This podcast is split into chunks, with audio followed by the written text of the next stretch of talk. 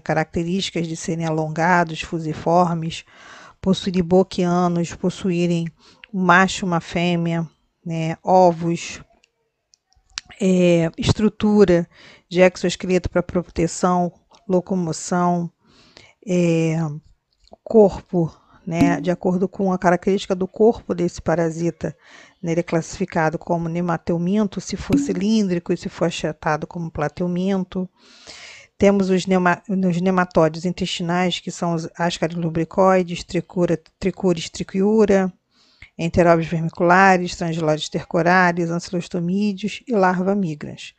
Esses parasitas todos, né, esses nematóides intestinais, eles possuem um sistema digestivo digestório, um sistema nervoso, um sistema excretor, um sistema reprodutor masculino e um sistema reprodutor feminino, né, porque, como eu falei, eles possuem macho e fêmea separadamente. A transmissão né, dos eumintos é muito parecida com os dos protos do, dos protos, da protozoologia, né, com relação a esse processo. Né? Então, a gente tem a transmissão oral fecal, né, é, ingestão de ovos no, do ambiente, né, através de alimentos contaminados, água, e algumas larvas elas conseguem penetrar né, pela pele.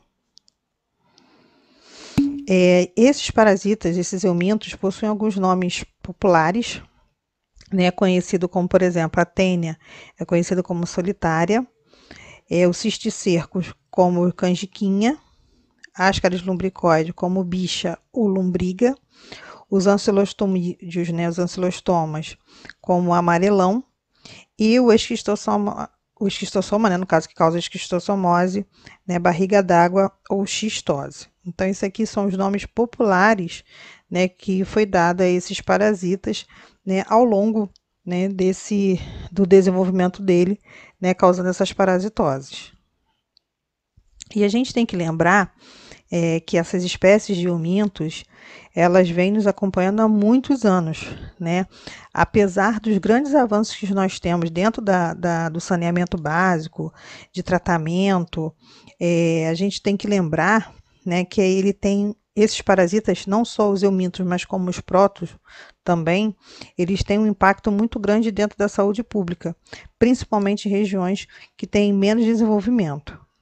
Então, é, eu vou dizer alguns é, eumintos né, que são responsáveis por algumas das doenças mais prejudiciais no mundo.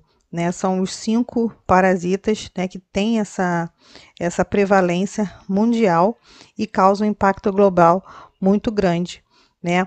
E que chega a ultrapassar até duas doenças que a gente imaginava que seriam né, de grande impacto, que era a malária e a tuberculose. E hoje a gente está vendo que não. Né, o primeiro é a Tênia solium. O segundo é o Necato americanus. O esquistossoma mansoni. O Toxocara canis, nesse caso, né, é, infecta é, cães, né, e, e, e, gato também, o Ascaris lumbricoides.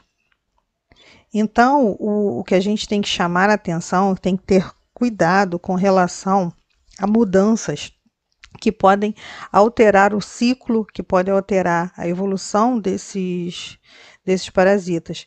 Então, muitos eventos, né, como mudança climática, comércio internacional, né, de, de algumas espécies, né, animais, é, fizeram com que esses parasitas se tornassem mais perigosos, porque eles começaram a surgir em locais que eles não, não estavam presentes, né, que eles nunca tinham aparecido antes.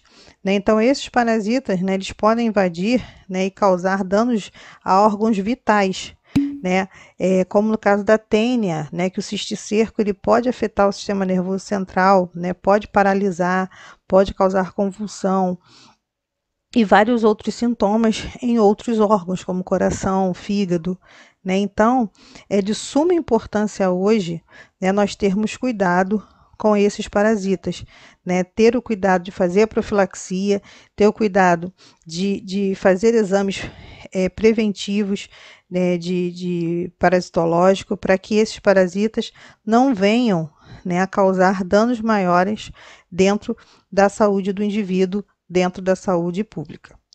E é isso, pessoal. Até a próxima.